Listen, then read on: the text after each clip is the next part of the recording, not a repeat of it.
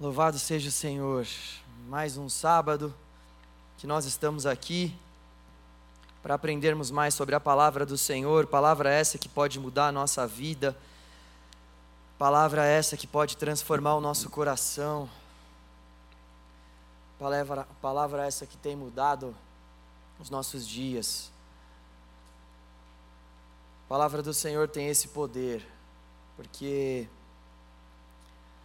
a Bíblia é o único livro que nós lemos na presença do próprio autor. Por isso que a palavra de Deus nos transforma, por isso que eu faço questão de sempre enfatizar isso ao longo dos nossos cultos. É fundamental que nós entendamos a importância da palavra de Deus para as nossas vidas. A palavra de Deus é o alimento para a nossa alma.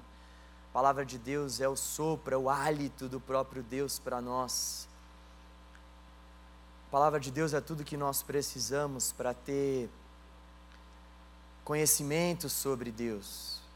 A palavra de Deus é tudo que nós precisamos para crescer na fé, para amadurecer na fé.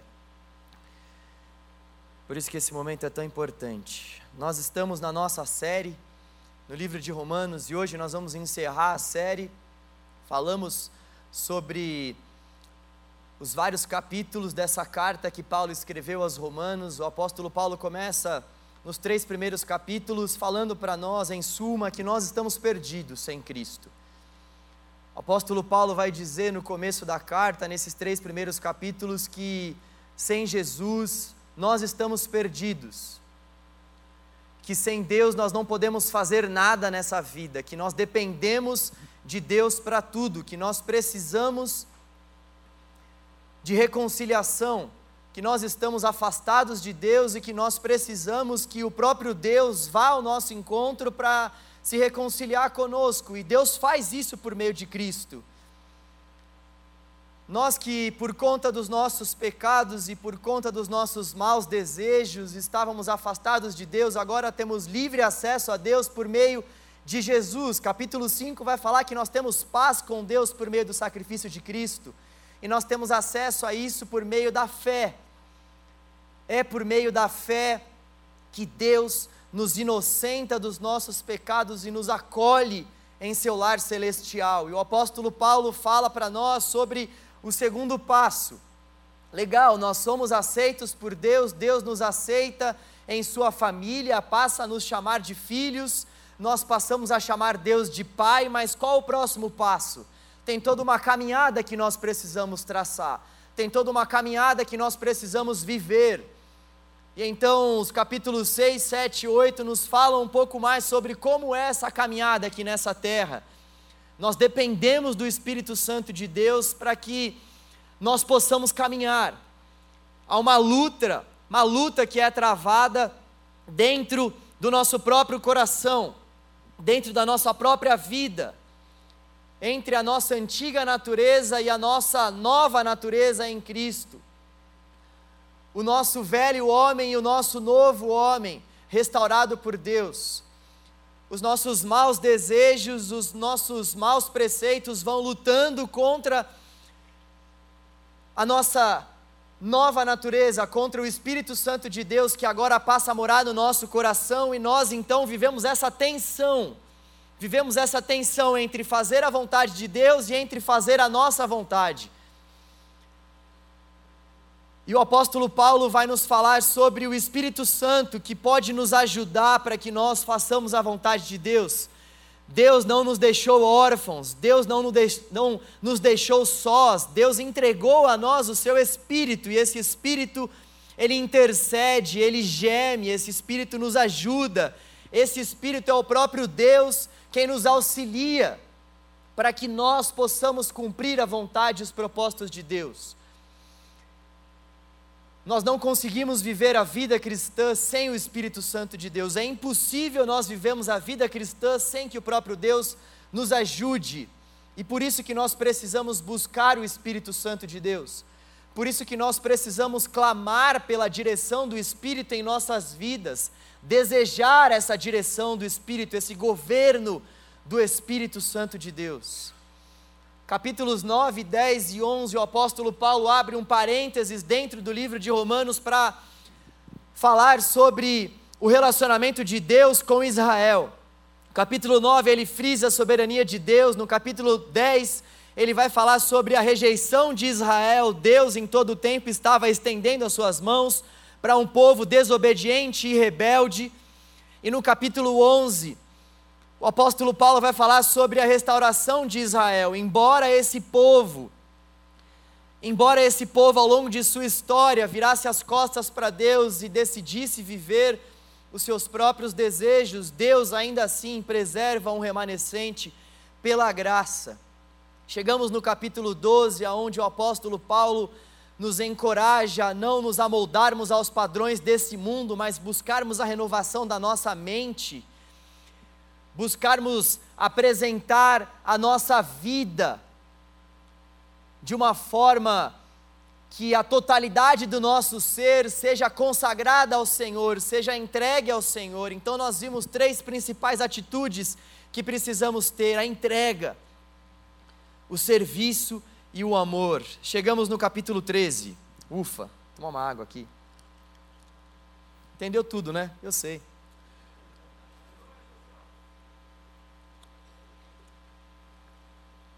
Chegamos no capítulo 13. Lembrem-se que no capítulo 12, Paulo inaugura uma nova sessão onde ele vai da teoria para a prática. Isso não quer dizer que ele não tenha dado ensinamentos práticos antes. Capítulo 6, 7, 8, ele dá alguns ensinamentos práticos, mas do capítulo 12 em diante, o apóstolo Paulo claramente ele vai da doutrina para aplicação. Ele claramente começa a aplicar de forma muito contundente e contínua os ensinamentos dos capítulos 1 até o 11. Chegamos no capítulo 13. O capítulo 13, ele vai falar para nós sobre o nosso relacionamento com as autoridades e sobre o nosso relacionamento com a lei, com o próximo. Capítulo 14 vai falar para nós sobre alguns assuntos secundários, alguns assuntos que estavam permeando aquela igreja que o apóstolo Paulo fez questão de tratar. Eu vou falar um pouco sobre o 13, 14, 15 e 16 e nós vamos focar um pouco mais no 13 nessa noite. Capítulo 14, então, ele fala sobre alguns assuntos um pouco mais secundários e ele fala que os fortes na fé precisam ajudar os fracos na fé. Ele vai falar que nós não devemos nos preocupar com certos assuntos secundários. E quais assuntos secundários são esses? O que nós devemos comer? Se nós devemos guardar alguns dias específicos da semana ou não, enfim. Eles estavam debatendo sobre uma série de coisas que o apóstolo Paulo fez questão de dizer que não faziam parte do reino de Deus, que o reino de Deus era muito mais do que comida, do que bebida, do que qual dia você tem que guardar. O reino de Deus transcende todos esses debates e ele passa o capítulo 14 falando sobre isso. Que esses fracos na fé, eles devem ser acolhidos por estes que já têm um amadurecimento maior na fé. E os fracos na fé são os cristãos judeus que ainda desejam guardar certas coisas. Os fortes são aqueles que já entenderam que não precisam guardar essas leis cerimoniais para terem um relacionamento com Deus porque o relacionamento com Deus passa por meio de Cristo.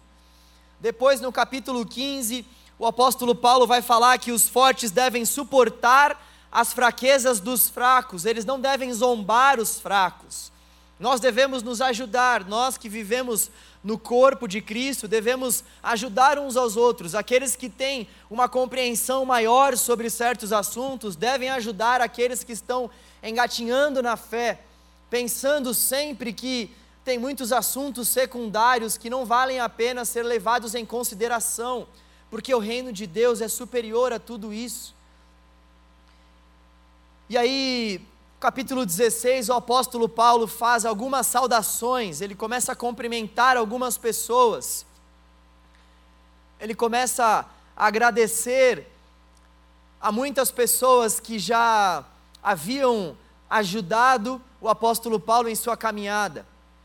Vamos voltar então para o capítulo 13, porque ele vai ser o foco da nossa meditação nesta noite. Como são muitos, muitos conteúdos, eu preferi optar pelo capítulo 13 porque eu entendo que o capítulo 13 traz, traz um conteúdo bem mais desafiador para os nossos dias, que é nossa, a nossa relação com o governo, a nossa relação com as autoridades. Gostaria que, por favor, você abrisse a sua Bíblia em Romanos 13, versículo 1. Romanos 13, versículo 1. O tema da pregação de hoje é Deus reina.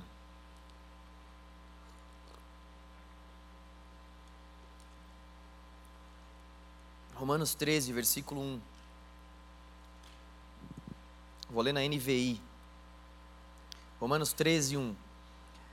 Todos devem sujeitar-se às autoridades governamentais, pois não há autoridade que não venha de Deus. As autoridades que existem foram por ele estabelecidas.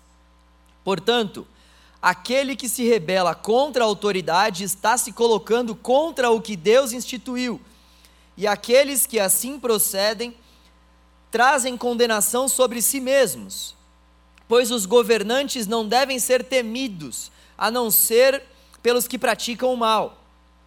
Você quer viver livre do medo da autoridade? Pratique o bem, e ela o enaltecerá, pois é serva de Deus para o seu bem. Mas se você praticar o mal, tenha medo, pois ela não porta a espada sem motivo. É serva de Deus agente da justiça para punir quem pratica o mal. Portanto, é necessário que sejamos submissos às autoridades, não apenas por causa da possibilidade de uma punição, mas também por questão de consciência. Versículo 6. É por isso também que vocês pagam imposto, pois as autoridades estão a serviço de Deus, sempre dedicadas a esse trabalho. Deem a cada um o que lhe é devido, se imposto, imposto, se tributo, tributo, se temor, temor, se honra, honra. Vamos orar mais uma vez ao Senhor. Deus, obrigado pela Sua palavra, Pai.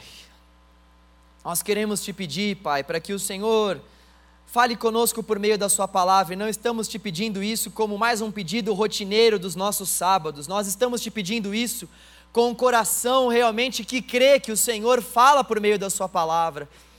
Oh Deus, trabalhe o nosso coração na medida que o Seu texto for exposto, trabalhe o nosso coração na medida que a Sua palavra for aqui anunciada, flua nesse lugar por meio da Sua palavra, Senhor. Flua nesse lugar por meio do agir do Teu Espírito, Pai, através de nós, Senhor. Faça isso para a honra e glória do Teu nome, Deus em nome de Jesus. Amém. Primeira coisa que nós vemos nesse texto é que o Estado é uma instituição divina. As autoridades governamentais são instituições divinas. Foi Deus quem estabeleceu as autoridades governamentais. Os cristãos, portanto, não são anarquistas. Eu tinha uma camiseta com aquele A e o círculo, já até joguei fora depois que eu li esse texto aqui. Os cristãos, eles não são anarquistas. Foi o próprio Deus quem estabeleceu o Estado. As autoridades governamentais, elas foram estabelecidas por Deus e elas estão a serviço do próprio Deus. Deus estabeleceu as autoridades, e isso nós não podemos confundir, não quer dizer que Deus é quem estabelece o RG, o nome específico, mas o princípio da autoridade, o princípio da liderança. A ideia é que Deus estabelece esse princípio para que as nações sejam conduzidas, para que as nações sejam lideradas por essas autoridades governamentais. Esse esquema de liderança foi estabelecido por Deus, esse princípio de liderança foi estabelecido por Deus para o bom andamento da sociedade. Deus estabelece o Estado, Deus estabelece essas autoridades governamentais, Deus estabelece esse princípio de liderança no meio das nações, para que os governantes, para que o Estado possa governar de forma justa, para que o Estado possa proporcionar para os cidadãos uma vida de qualidade, uma vida de segurança, uma vida na qual os cidadãos tenham saúde, uma vida na qual os cidadãos possam gozar de paz, de tranquilidade. A responsabilidade do governo é promover esse bom comportamento. A responsabilidade do governo é ser servo desses princípios e valores de Deus para que o Senhor, tendo Ele próprio estabelecido esse princípio de liderança, esse princípio de condução,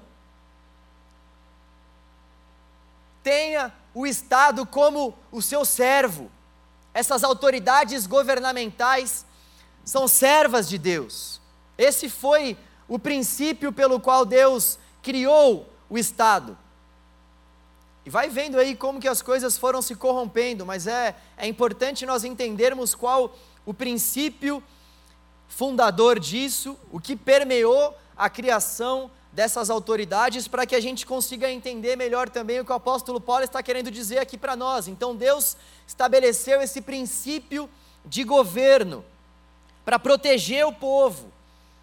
Deus estabeleceu esse princípio de autoridade governamental para estabelecer a ordem em meio ao caos, para que nós pudéssemos ter ordem na sociedade.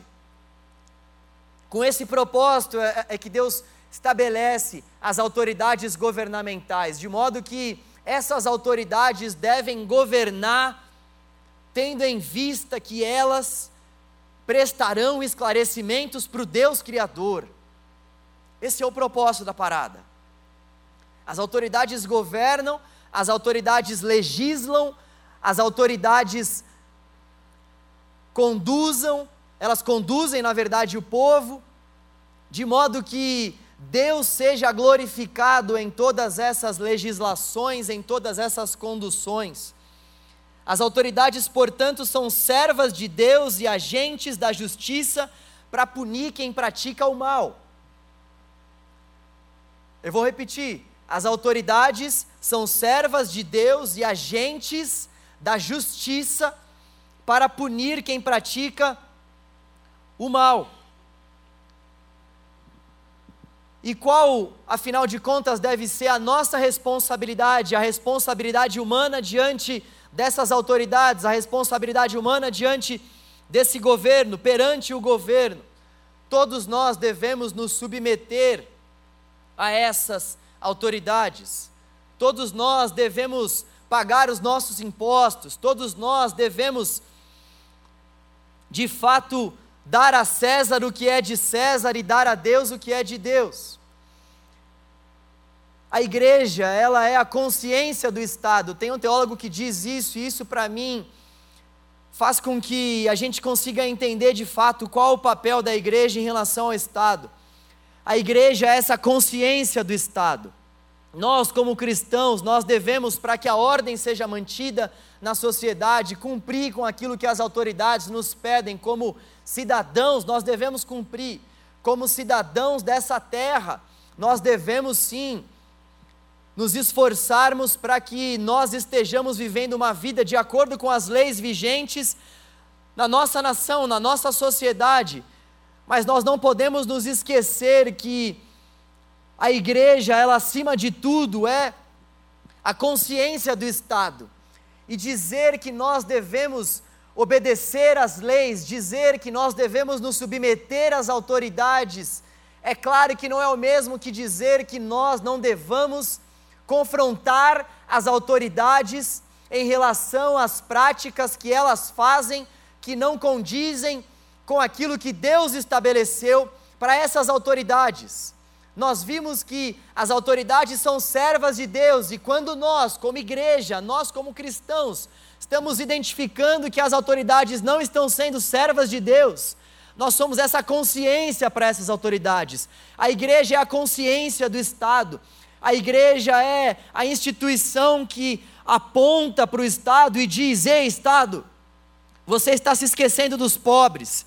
Ei, Estado, essa lei está privilegiando uma área específica da sociedade, não toda a sociedade. E Estado, isso que você está estabelecendo contraria aquilo que a palavra de Deus diz. E Estado, isso contraria a liberdade de culto. E Estado, esse caminho não é um caminho para que a paz seja estabelecida, para que a segurança seja estabelecida. Nós não podemos confundir o fato de que nós devemos nos submeter às autoridades com o fato de que nós devemos protestar, reivindicar coisas. Na verdade, nós precisamos fazer isso, só que nós devemos fazer isso de forma ordenada, de forma respeitosa. Nós devemos fazer isso não propondo uma revolução, não propondo uma revolução armada na nossa sociedade, não. Nós devemos fazer isso buscando a paz com todos. E tem um homem que fez isso de uma forma maravilhosa, para mim é um grande exemplo. Martin Luther King.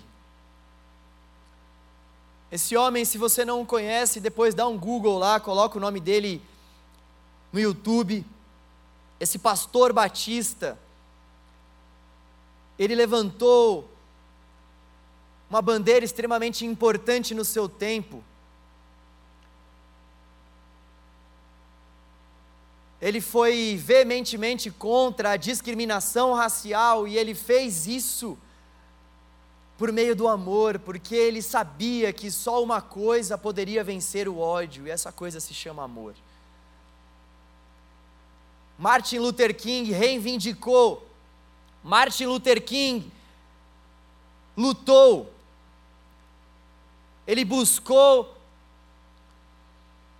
os interesses do seu povo, ele buscou os interesses dos negros norte-americanos e não somente dos negros norte-americanos, mas ele sabia bem que aquilo que eles estavam reivindicando teria desdobramentos ao redor do mundo.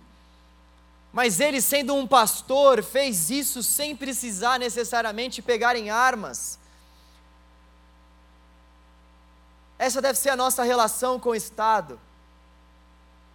Se nós tivermos que criticar os governantes, nós podemos fazer isso, mas respeitando os nossos governantes. Se nós precisarmos mandar cartas para o parlamento, se nós precisarmos ir até Brasília, se nós tivermos que ir até as ruas, que seja de forma ordenada, sabendo de fato o Deus que nós temos crido, sabendo que é Deus quem estabelece esse princípio de liderança, esse princípio de autoridade. E talvez você possa estar se perguntando o seguinte: existem ocasiões em que o cristão deve se opor ao governo? Existem ocasiões aonde o próprio Deus permite uma desobediência autorizada? A resposta é sim. Quando nós olhamos para a vida do apóstolo Paulo, nós vemos que por muitas vezes o próprio apóstolo Paulo, que está escrevendo isso, não obedeceu às autoridades. Quando nós olhamos para a vida do apóstolo Paulo, nós vemos que, se na verdade o apóstolo Paulo e os demais apóstolos e os demais discípulos tivessem respeitado, tivessem obedecido à ordem das autoridades, nós não estaríamos aqui, porque o evangelho não seria pregado, porque em Atos capítulo 4, por exemplo, as autoridades do Sinédrio ordenaram que o apóstolo Paulo e os, os demais apóstolos parassem de pregar o Evangelho, parassem de falar sobre Jesus. No entanto, o apóstolo Paulo e os demais discípulos disseram: Nós não podemos falar, nós não podemos parar de falar sobre tudo aquilo que nós vimos e ouvimos, nós não vamos nos calar. E nós precisamos estar preparados para as consequências disso. Existe uma, uma, uma desobediência autorizada pelo próprio Deus em Sua palavra, que diz para nós que mais vale nós obedecermos a Deus do que aos homens, e se a autoridade governamental reivindica aquilo que não lhe pertence age como se fosse Deus, ela não deve ser obedecida. Se a autoridade está reivindicando um tipo de obediência como se ela fosse Deus, se ela age como se fosse Deus, ela não deve ser obedecida. Dai a César o que é de César.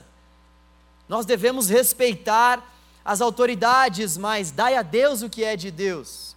Dai a César o que é de César, mas a adoração que cabe a Deus não cabe a César.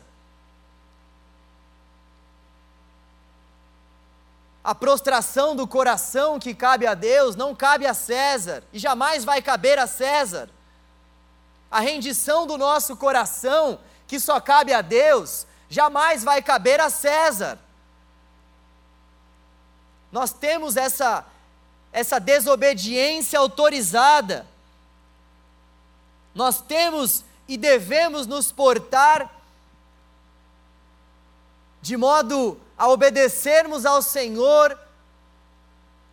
E quando nós formos confrontados em relação à nossa obediência ao Senhor ou à nossa obediência ao Estado, quando isso gerar conflito, quando isso gerar tensão, nós nem precisamos pensar duas vezes.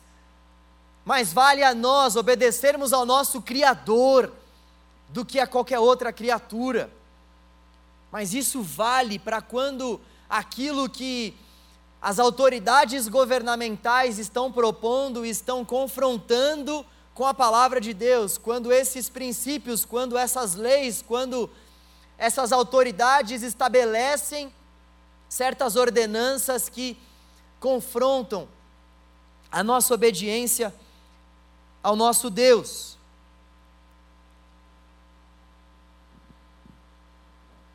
Que assunto importante para nós. Que assunto pertinente para os nossos dias. Eu percebo que muitos jovens têm se perdido por conta desse assunto. Eu percebo que muitos de nós, quando olham para os governantes das nações, acabam ficando extremamente frustrados não conseguem entender esses princípios que permeiam a nossa caminhada cristã.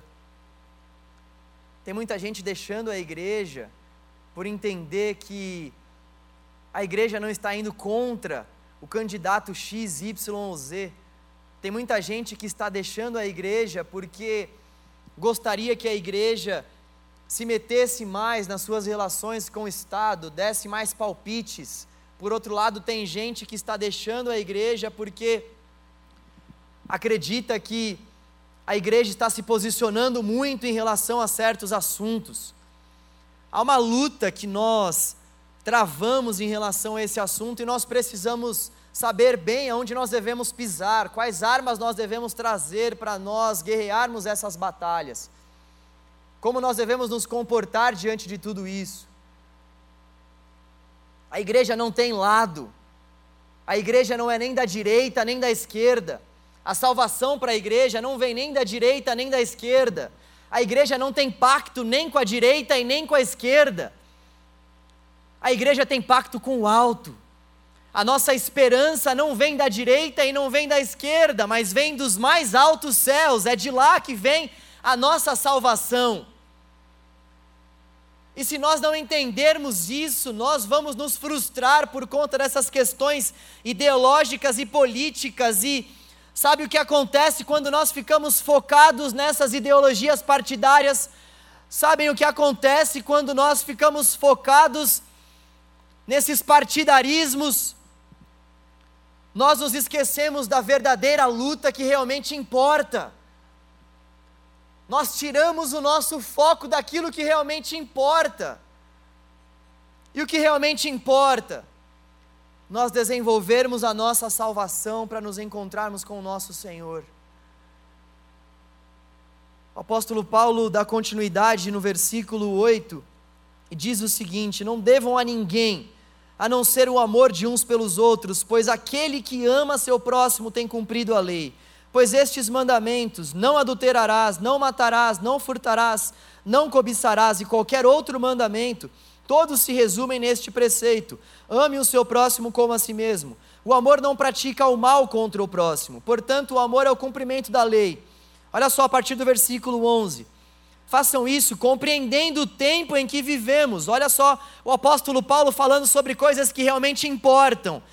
Façam tudo isso compreendendo o tempo em que vivemos. Chegou a hora de vocês despertarem do sono, porque agora a nossa salvação está mais próxima do que quando cremos.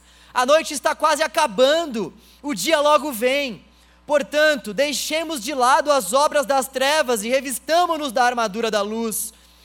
Comportemo-nos com decência, como quem age à luz do dia não em orgias e bebedeiras, não em imoralidade sexual e depravação, não em desavença e inveja, ao contrário, revistam-se do Senhor Jesus e não fiquem premeditando como satisfazer os desejos da carne.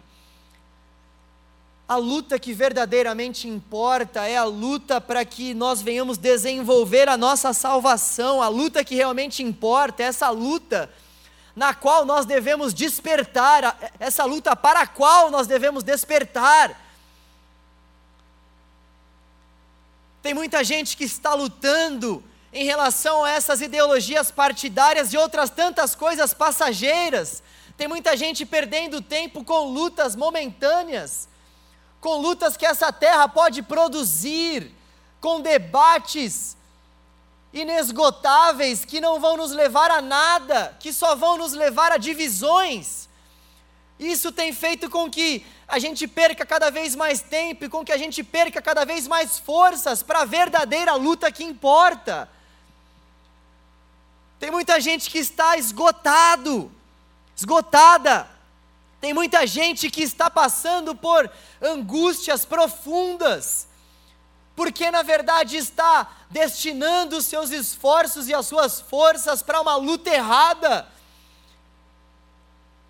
A luta que realmente nós devemos travar, a luta que realmente nós devemos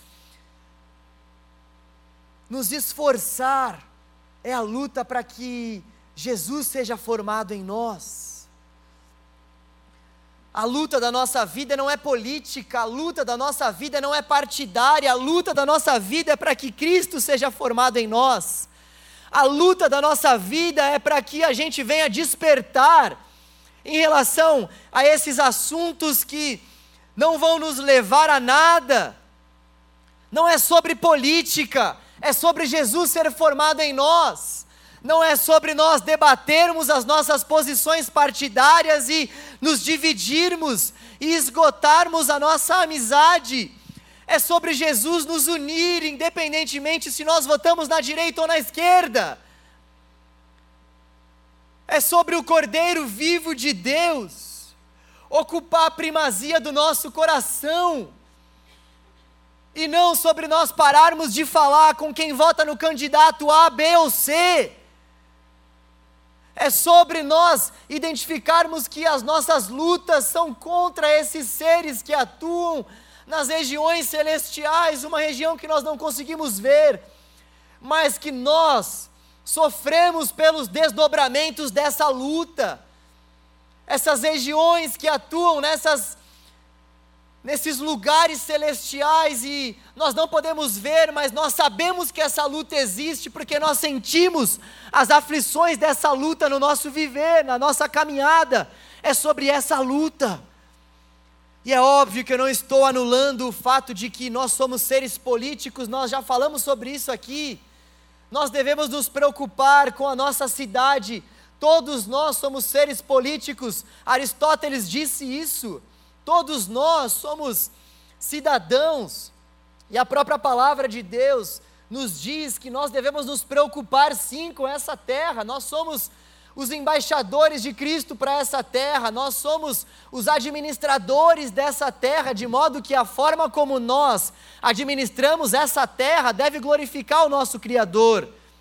Nós devemos sim conhecer os candidatos nos quais nós vamos votar, dos quais nós vamos votar, melhor dizendo. Nós devemos buscar conhecer as propostas de cada candidato. Nós podemos debater sobre essas propostas, mas O que a palavra de Deus nos chama a atenção aqui é que a nossa vida não deve estar pautada nesse tipo de debate. Uma coisa é nós buscarmos conhecer esse tipo de ciência, isso é extremamente importante para os nossos dias. Uma outra coisa é nós não termos outro assunto a não ser esse tipo de debate partidário, esse tipo de debate que levantam essas bandeiras que não dizem respeito à bandeira do Evangelho. Uma coisa é nós termos uma aptidão muito maior, um desejo, uma inclinação muito maior para debater todo e qualquer assunto que não diga respeito ao Evangelho. Nós somos chamados, acima de tudo, para defender uma bandeira, e não é da direita, nem da esquerda, é a bandeira do alto.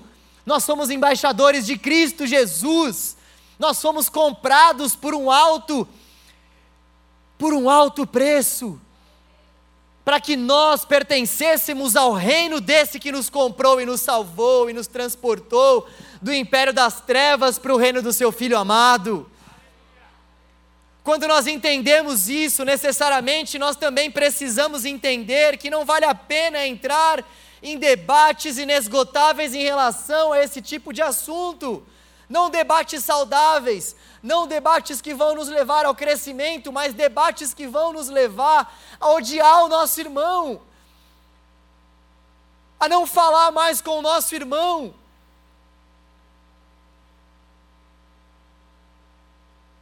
Nós temos uma bandeira e essa bandeira é a bandeira do Evangelho, e debaixo da cruz há espaço para todo aquele que crê em Jesus. Debaixo da cruz há espaço para todo aquele que crê em Jesus. É muito importante, galera, a gente trazer isso à nossa mente, ainda mais diante de um ano que está se aproximando por aí. Vocês já pararam para pensar no ano que está por vir?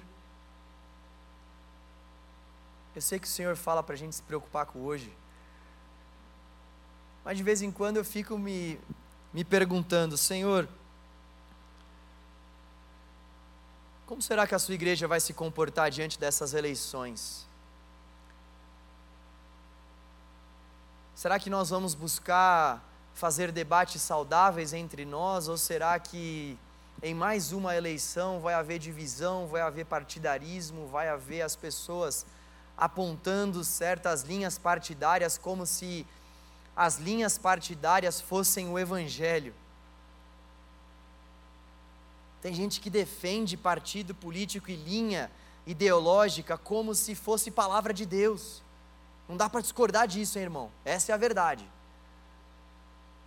Nós podemos e devemos dizer isso somente por Evangelho de Jesus Cristo.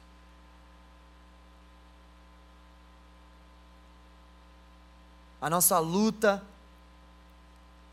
não é com a política, a nossa luta não diz respeito a ideologias partidárias, não é sobre isso. É sobre nós nos unirmos como igreja, é sobre nós, como igreja, dependermos do Espírito Santo de Deus e um e ajudando o outro na caminhada de santificação, para que Jesus seja formado em nós. Você consegue perceber como as pessoas têm se desgastado com essas lutas mundanas, com essas lutas passageiras e como que as pessoas têm se esquecido de fato dessa luta que realmente importa. Eu não sei você, mas quando eu faço uma análise da igreja brasileira, isso para mim é muito claro. As pessoas cada vez mais estão buscando lutas que não dizem respeito ao Evangelho, que não dizem respeito a Cristo ser formado em nós.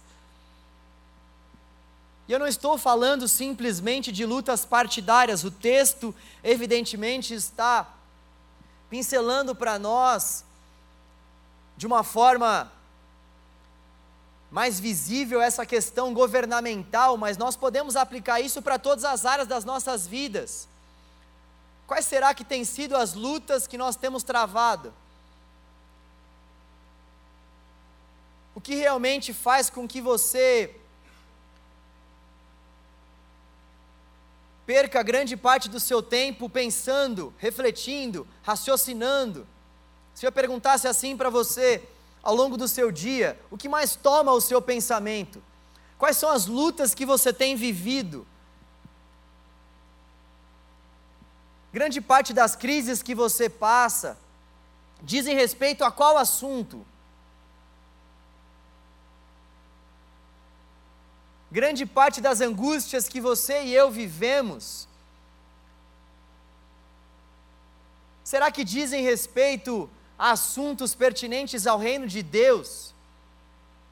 Ou será que grande parte das nossas lutas, das nossas crises, das nossas angústias, são por conta desse tipo de assunto que a ferrugem vai corroer, que a traça vai consumir, que esse mundo vai levar? Será que as nossas preocupações têm sido de fato preocupações para que Cristo seja formado em nós? Ou será que nós estamos gastando as nossas forças e lutando, e lutando e nos desgastando diante de causas que os nossos olhos podem ver, diante de causas que são transitórias? A palavra de Deus diz que nós devemos buscar as coisas do alto a palavra de Deus nos chama a atenção para as coisas do alto, de modo que para o cristão, viver nessa terra deve ser algo que causa em nós até um certo incômodo. A gente vive aqui nessa terra dando o nosso melhor, a gente vive aqui nessa terra, claro, nos alegrando com as maravilhas que Deus nos concede aqui, a gente viaja, a gente se relaciona, a gente adquire bens, a gente constrói casas, a gente constrói um monte de coisa, isso é de Deus, isso nos traz paz, isso nos traz alegria, felicidade. A gente usufrui das coisas dessa terra, isso é maravilhoso. O próprio Deus também nos deixou essa terra como esse lugar no qual nós devemos sim usufruir, gozar, curtir. Mas essa terra, a caminhada aqui nessa terra para o cristão, para qualquer cristão, deve causar aquele certo incômodo celestial. Nós não podemos viver aqui nessa terra totalmente entregues a esse mundo. Nós não podemos viver tão à vontade assim nesse mundo, porque nós sabemos qual é o nosso lar. E tem muito cristão que está vivendo uma vida tão à vontade nesse mundo, tão à vontade nesse mundo, que nem sequer lembra que tem um lar celestial aguardando por ele. Tem muito cristão que está travando tanta luta desse mundo, tanta luta que diz respeito a assuntos desse mundo, que está se esquecendo de fato de que a nossa luta é para que Cristo seja formado em nós. Tem tanta gente que está vivendo aqui desejando tanto curtir esse mundo, tem tanta gente que está aqui usufruindo tanto das coisas desse mundo, dessa terra, que já nem deseja mais as coisas do alto. Nós vivemos aqui, gozamos da terra, mas sabemos da nossa verdadeira cidadania. Nós vivemos aqui, lutamos por muitas causas desse mundo, mas jamais podemos nos esquecer da nossa verdadeira luta. Nós vivemos aqui, servindo um ao outro, buscando sermos cidadãos que cumprem a lei, buscando sermos cidadãos que servem essa sociedade, que servem a nossa nação, que servem esse mundo, mas nós jamais podemos nos esquecer de quem é o nosso Senhor. Nós jamais podemos nos esquecer de quem é o nosso Senhor. Esse mundo jamais pode gerar no nosso coração um sentimento pleno de conforto, sempre tem que haver um incômodo, sabe? Poxa Deus, a minha vida está tão boa aqui, ou oh, Deus, a minha vida nem está tão boa assim aqui, mas Senhor, se está boa ou se não está, eu sei que o teu reino me aguarda. Se temos que perder dinheiro, bens, poder, por nós Jesus está e nos dará o seu reino. Castelo Forte é o nome do trecho dessa música. Nosso reino não é aqui. O apóstolo Paulo está chamando a nossa atenção para aquilo que verdadeiramente importa. O nosso reino não é daqui. Nós temos uma dupla cidadania. E nós não podemos desperdiçar os nossos esforços, nós não podemos desperdiçar a nossa atenção e o nosso foco com aquilo que não faz com que Cristo seja gerado, formado em nós. E é interessante que o apóstolo Paulo está falando todas essas coisas para os seus ouvintes, num contexto extremamente adverso. Nós estamos aqui diante do contexto de sub, subjugação romana. Os romanos estão subjugando o povo de Deus. Um imperador romano que está determinando as leis vigentes desse tempo. O povo de Deus está vivendo aqui sob o regime de uma ditadura. E como se não somente bastasse o regime ser ditatorial, quem está no poder é um louco chamado Nero um cara que matou a própria mãe, para que ele não tivesse nenhum tipo de concorrente, um cara que depois de alguns anos de mandato, mandou incendiar a cidade de Roma e colocou a culpa nos cristãos, e fez uma verdadeira carnificina com os cristãos, matou uma série de cristãos, por volta do ano 64 depois de Cristo nós estamos diante de um contexto onde a moeda da época tinha a foto do imperador, e não somente a foto do imperador, mas o imperador havia mandado colocar o seguinte dizer na moeda: Filho de Deus. E o apóstolo Paulo ainda assim está falando para estes ouvintes se submeterem, se sujeitarem às autoridades governamentais. Olha só que coisa no mínimo curiosa. Um louco está no poder, um varrido. E o apóstolo Paulo está escrevendo e falando: dai a César o que é de César, submetam-se a essas autoridades. E por que ele está fazendo isso? Para que a ordem seja mantida, mas por que também ele está fazendo isso? Porque o apóstolo Paulo sabe quem verdadeiramente reina. E é por isso que nós não precisamos nos preocupar independentemente da autoridade governamental que estiver no comando, na verdade nós bem sabemos quem de fato tem o controle sobre os céus, a terra, sobre os mares e tudo que neles há. Verdadeiramente nós sabemos que por intermédio de Deus os reis governam. Verdadeiramente nós sabemos que nada acontece fora do controle de Deus. E é por isso que essas lutas são lutas que não valem a pena serem travadas. E é por isso que nós podemos erguer as nossas mãos para os céus e dizer a Deus: Senhor, independentemente do governo, eu sei quem reina sobre a minha vida, sobre a minha casa, sobre os meus estudos, sobre a minha faculdade, sobre a minha família, sobre o meu relacionamento, eu sei quem reina. O nosso Deus está num alto e sublime trono e não pode ser abalado por nada. Reina o Senhor sobre os povos, reina o Senhor sobre as nações, reina o Senhor soberano sobre todo e qualquer governo. A nossa força não vem de Brasília, a nossa força não vem de Washington, a nossa força vem do Senhor. A nossa força vem do Senhor. E por isso que nós podemos descansar, e por isso que nós devemos nos unir, e por isso, e por isso que nós podemos nos submeter às autoridades quando isso não confrontar o ensino da palavra.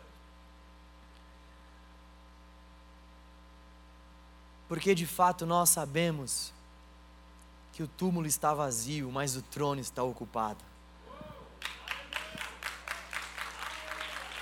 Nós sabemos que o túmulo está vazio, mas o trono está ocupado pelo nosso Senhor.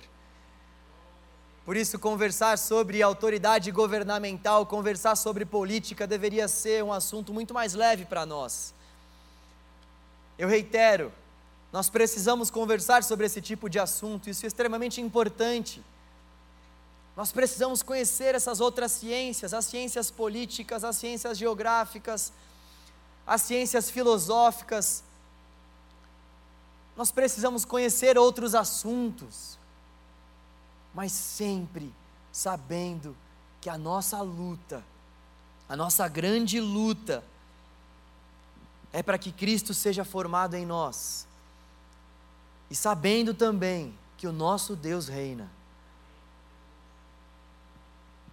Então nós não precisamos nos desesperar, nós não precisamos colocar a culpa dos nossos fracassos no governo vigente, nós não precisamos colocar as nossas faltas, as nossas debilidades na conta de governo que seja. Nós precisamos fazer a nossa parte como cidadãos, nós precisamos fazer a nossa parte como cristãos, buscarmos a santificação, buscarmos essa formação do nosso caráter diante de Cristo e buscarmos as coisas do alto. Essa é a palavra do Senhor para nós. É isso que Deus deseja que nós façamos. É isso que nós precisamos buscar. Que Deus nos ajude. Nós encerramos essa série dizendo para os nossos corações que o nosso Deus reina. Nós encerramos essa série dizendo aos nossos corações que o nosso Deus de fato reina. Eu gosto, eu gosto de Isaías 40 que diz que todas as nações são como gotas num balde para o Senhor. Eu gosto de Isaías 40 que diz que Deus ele compara as nações como gotas num balde, tamanho tamanha a pequenez das nações diante da grandeza dele. A palavra do Senhor diz em Provérbios 8, 15 e 16: Por meu intermédio os reis governam e as autoridades exercem a justiça. Também por meu intermédio governam os nobres, todos os juízes da terra. Jeremias 27, 6, 7 diz o seguinte: olha só como Deus de fato reina, como Deus de fato é soberano. Agora sou eu mesmo que entrego todas essas nações nas mãos do meu servo, do meu servo Nabucodonosor, rei da Babilônia. Sujeitei a ele até mesmo os animais selvagens. Deus chama o principal rei da época, Deus chama o rei mais temido daquela época de seu servo. Porque de fato, tudo tem que se sujeitar ao senhorio do nosso Deus. Porque de fato todo joelho há de se dobrar e toda língua há de confessar que existe somente um Senhor. Não é César, não é Nero, mas é o nosso Senhor Jesus Cristo que reina para sempre. O nosso Senhor está vivo, reinando sobre os céus e sobre a terra, e por isso nós podemos descansar e não entregar o nosso coração para lutas vãs, passageiras, mas buscarmos as coisas do alto. Vamos orar ao Senhor e vamos cantar também. Pode se colocar de pé no seu lugar. Agora já pode se posicionar aqui, por favor.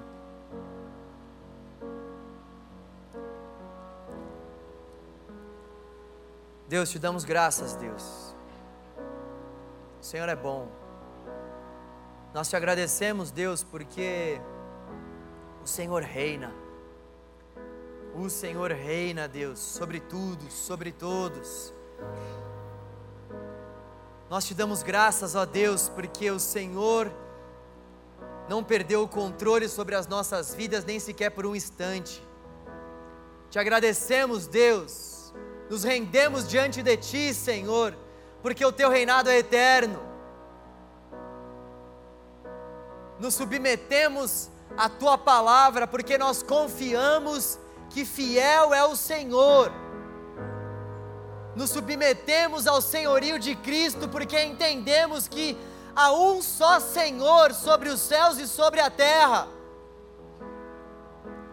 Nos dobramos diante do senhorio de Jesus Cristo, o Cordeiro de Deus, que tira o pecado do mundo, o Cordeiro de Deus que nos trouxe a paz contigo. Nos rendemos diante do nosso vivo Cordeiro, nos dobramos nos prostramos diante daquele que é poderoso, daquele que está vivo, daquilo que, daquele que governa o seu povo, daquele que governa a igreja, daquele que governa as nossas vidas. Nós não precisamos temer mal algum, tu estás conosco, a tua vara e o teu cajado nos consolam nós não precisamos temer mal algum. Fiel é a tua palavra e ela não volta vazia. Nós não precisamos temer. As nossas leves e momentâneas dificuldades, tribulações, estão gerando em nós um peso de glória. Nós não precisamos nos abater o teu plano é soberano. Nós não precisamos nos desesperar. O Senhor tem o nosso futuro na palma das tuas mãos. E antes mesmo de existirmos, o Senhor já sabia da nossa existência.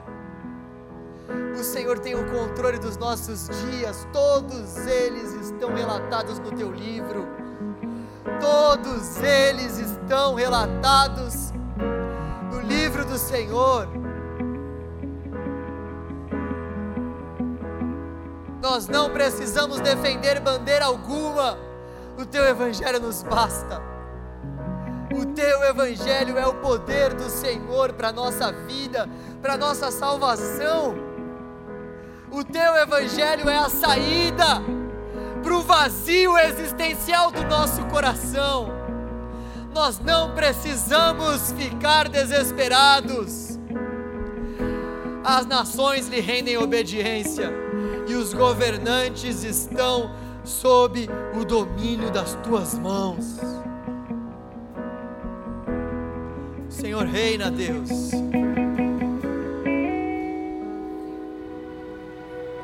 Senhor reina, Deus.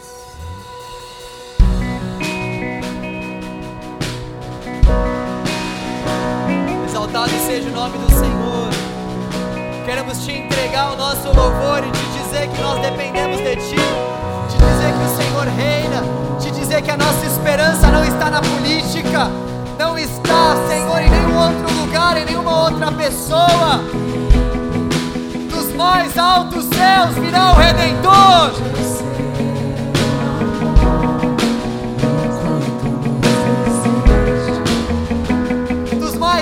céus virá a nossa salvação.